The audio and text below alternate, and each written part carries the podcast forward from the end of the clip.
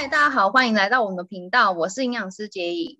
我是运动防护员小康。如果你想要变瘦变健康的人，欢迎可以关注哦。我们会从呃营养学、人体生理学跟运动生理学的角度去探讨各式各样不同的议题。那如果你对这个有兴趣的话，就继续看下去喽。我们今天要来讲的是燃脂的第四部曲。如果你做了很多的改变，但是你还是没有办法变瘦的话，那其中一个原因很有可能是因为你的身体正在发炎。所以我等下会讲哪些原因会导致这样的结果，让你不燃脂，然后哪些策略可以去呃破解这样的一个状况。那小康的话，他会从运动跟抗发炎的这个研究来跟大家解说，应该要怎么样去采取好的策略。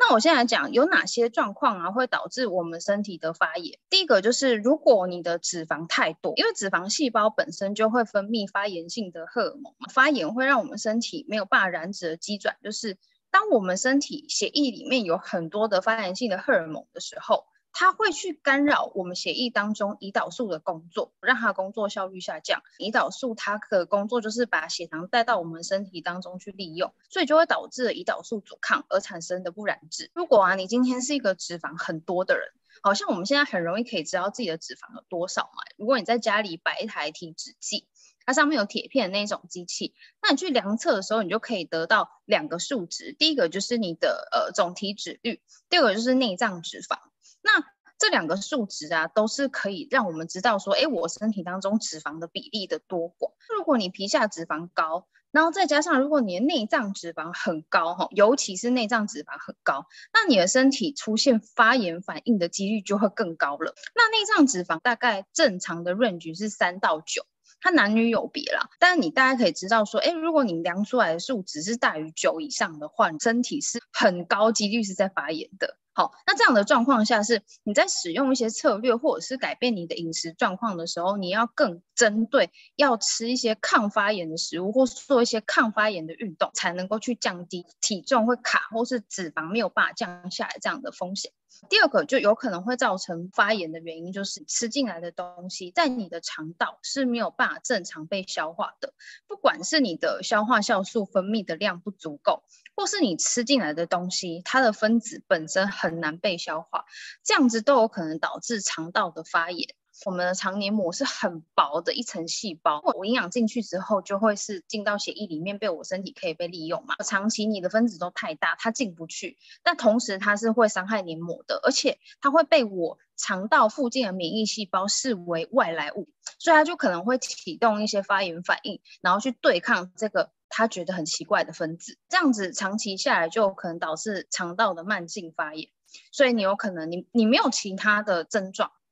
你也不会有什么呃表面的伤口，或者是可能假如你的体脂可能也还好，但是你有可能吃进来的东西就会导致慢性发炎。那第三个就是睡眠不足，那不管是你一天睡不到八小时，或者是你睡了之后你就会一直多梦，或者是反复的醒来，这些都有可能导致你荷尔蒙的失调，让这些发炎物质莫名异常的分泌过多，然后导致不燃脂。第四个就是压力，我们在第一集的时候有讲到，就压力这个东西，它会导致我们身体的荷尔蒙失调，那它会让肾上腺疲劳，只要肾上腺疲劳之后，也会导致我们的发炎性的荷尔蒙过度分泌，这些结果都有可能会让你身体其实是默默发炎的，所以你就会觉得，哎，奇怪，我好像没有吃太多东西，也没有做太多 NG 的事情，但是很容易就变胖，然后不容易变瘦。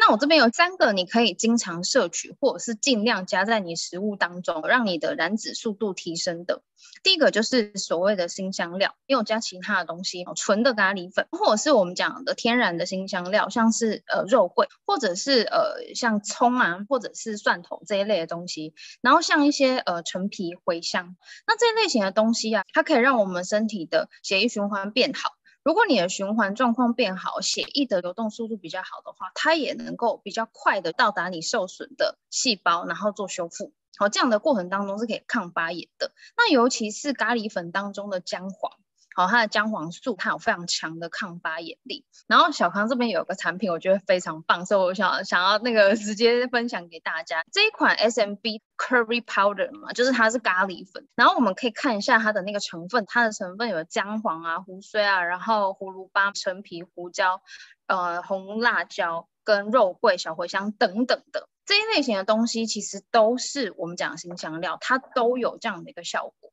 哦，而且它吃起来其实没有很辣，对不对？对，你会知道那是辣，可是它就是温温辣辣的，不是那种刺激不舒服的辣。对，因为新香料有些它对肠胃是比较刺激的，但是像这一款的话，它其实是不会。它虽然里面有加红辣椒啊，有加一些感觉好像会是比较刺激性的新香料，但是它做了调和之后，而且还有其他东西，其实就还好。所以，呃，如果你本身是肠胃比较敏感的人的话，你可以选择这样的产品。那不然就是你把辣椒的东西排除，那其他的你都还是可以用，它是非常好而且非常简单的东西。第二款的抗发炎的那个推荐食物就是柠檬汁哦，我觉得很推荐。不管是你直接买那种现打好的柠檬原汁，你自己拿来做稀释，或者是像现在便利商店有直接卖的一块柠檬冰块，那种都非常棒。因为那个柠檬冰块它里面没有额外加糖，所以我非常的推荐大家。好，因为我自己有买来喝。那柠檬汁啊，它里面有柠檬酸嘛，然后还有各式各样不同的分类，这些分类化合物都是非常强的抗发炎物。好，而且它里面的高钾也会让我们消水肿，所以我觉得。呃，非常方便，就是你平常你的液体当中，你可以有一半是来自于柠檬水，而且法国女人都喝柠檬水，对，法国你们女人都比较漂亮，又很很优雅这样子，皮肤也比较好，所以我就是还蛮推荐大家，因为它不是一个本身糖分很高的东西，所以它也不会对我们的呃热量摄取有负担，哦，然后又是一个简单好入手的东西，只要你的浓度不要调到会伤珐琅质就好了。好，那呃，其中的那个分类柠檬多酚啊，它很有趣的地方是，它的含量最多的地方在果皮，当然它一定会带一点苦味，呵呵，这个没办法。可是如果你想要加强的话，你可以磨一点那个柠檬碎粒，然后放进去里面，这样是更好的。哦，那当然，如果就是想要排除农药风险，就是要买有机的啦。呵，就如果你要那个皮的话，好。然后第三个推荐物就是洛梨，好，洛梨它这个超级食物，真的非常的棒。台湾人比较少吃，但是我我建议大家可以爱上它。它是一个油脂类的东西，虽然它长得像水果，呃，也就是说它其实里面没有什么果糖，呵呵，所以它没有这个会可能会造成我们燃脂不易的成分。那它里面有大量的 Omega 三脂肪酸、单元不饱和脂肪酸，然后还有其他啦各个不同的那个抗发炎物，所以我很推荐它。它也不会造成胰岛素过大的波动，然后有抗发炎又有饱足感。所以非常的简单，我觉得它比较不会引起肠道负担的。最好吃的吃法就是用海苔包着吃，就把它当成那个生鱼片的概念，这样就蛮好吃的。那有三个东西可能要请大家避开，第一个就是麸质类的食物，也就是面粉制品，小麦啊、大麦啊这一类的麦类的面粉制品。麸质的那种麦谷蛋白，很多人的肠道是没有办法分解它的。它有分各个不同程度的无法消化者，有些人是很过敏的那一种，哈，它会直接出现一个乳糜泻，就是会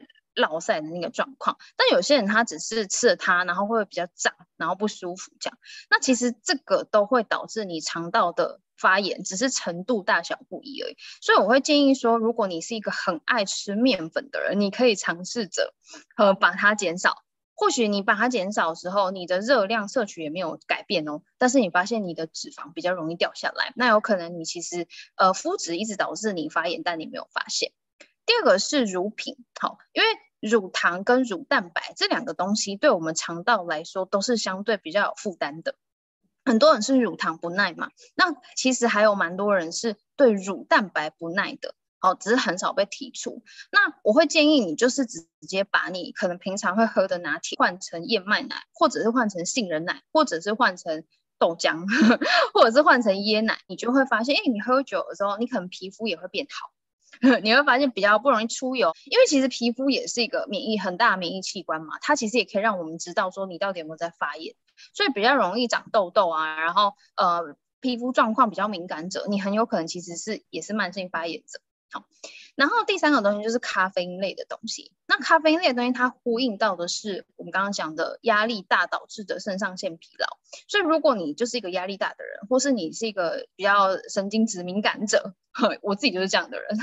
对，所以我觉得这样的人其实是很多的，可以自己评估，你觉得你是是不是属于这样的人？那你可以减少咖啡因的摄取量哦，比如红茶、绿茶、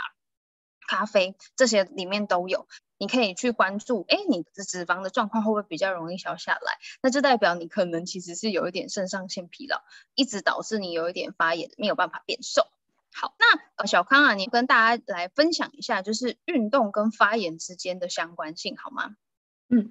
好，那运动跟发炎相关性其实主要有两个因素，第一个就是运动强度，第二个就是运动持续时间。那在讲解的过程当中，我想要配合图让大家来看一下，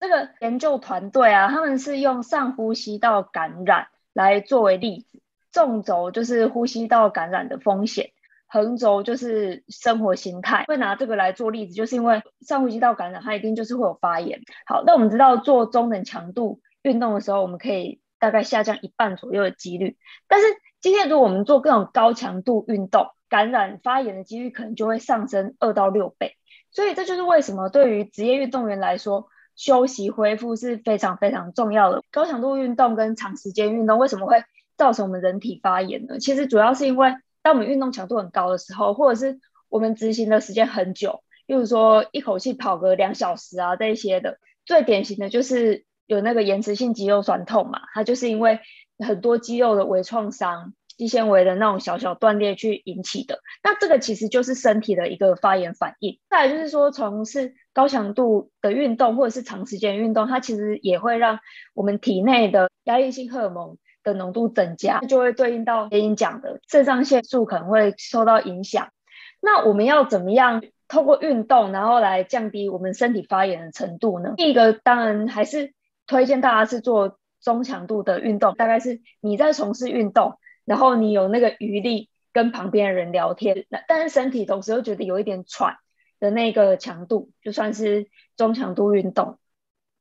那持续的时间，我们大概要持续多少呢？从我们前面几集可以知道，运动要持续至少二十分钟，它里面的脂肪的代谢，然后甚至对肠道的影响才会比较明显嘛。好，所以建议持续的时间就是二十分钟到一小时，一个礼拜就做五次的运动。那这个是研究里面比较推荐的频率。如果说我就是一定要接受高强度而且长时间的训练，那我要怎么去降低我这个发炎风险，还有一个方法就是我们在运动的过程当中去补充百分之六到八 percent 的含糖的溶液，其实就是我们的运动饮料了。我们昨天有计帮大家计算过了，宝矿水的，然后还有 FIN，他们的糖类浓度都大概是在百分之六到百分之八，所以就是蛮合适的选择。选 FIN 会觉得比较比较不会那么腻了，因为它的糖是比较少的。为什么？我在高强度跟长时间运动当中，只要补充运动饮料，就会对我有一些帮助。那主要的原因就是刚补充进来的糖分，它就会被身体给利用。那我们人体在代谢葡萄糖的这个过程当中，也会释放出一些抗发炎因子。那我们要怎么样去喝这一些运动饮料呢？可以在每小时摄取五百毫升到一公升的量。那也就是说，可能每十五分钟左右可以喝大概四分之一瓶的保特瓶，那这样子就会比较好记了。听了这几集之后啊，大家会发现，在运动这个部分，我们一直用不同的机转来解释相同的概念。因为当我们在做一件事情的时候，我们要有很强的动机。那这个动机的来源是，我要很清楚我自己在做什么。所以透过了解这些机转，真正去执行这些运动的时候，你就可以感受到哦，我的肠道正在发生变化，我的身体正在发生变化。我们可以更感觉到我们身体里面产生出来的回馈，这是我认为非常重要的。那希望可以帮助到大家。好，那我们今天的分享就到这边喽，谢谢大家，拜拜，拜拜。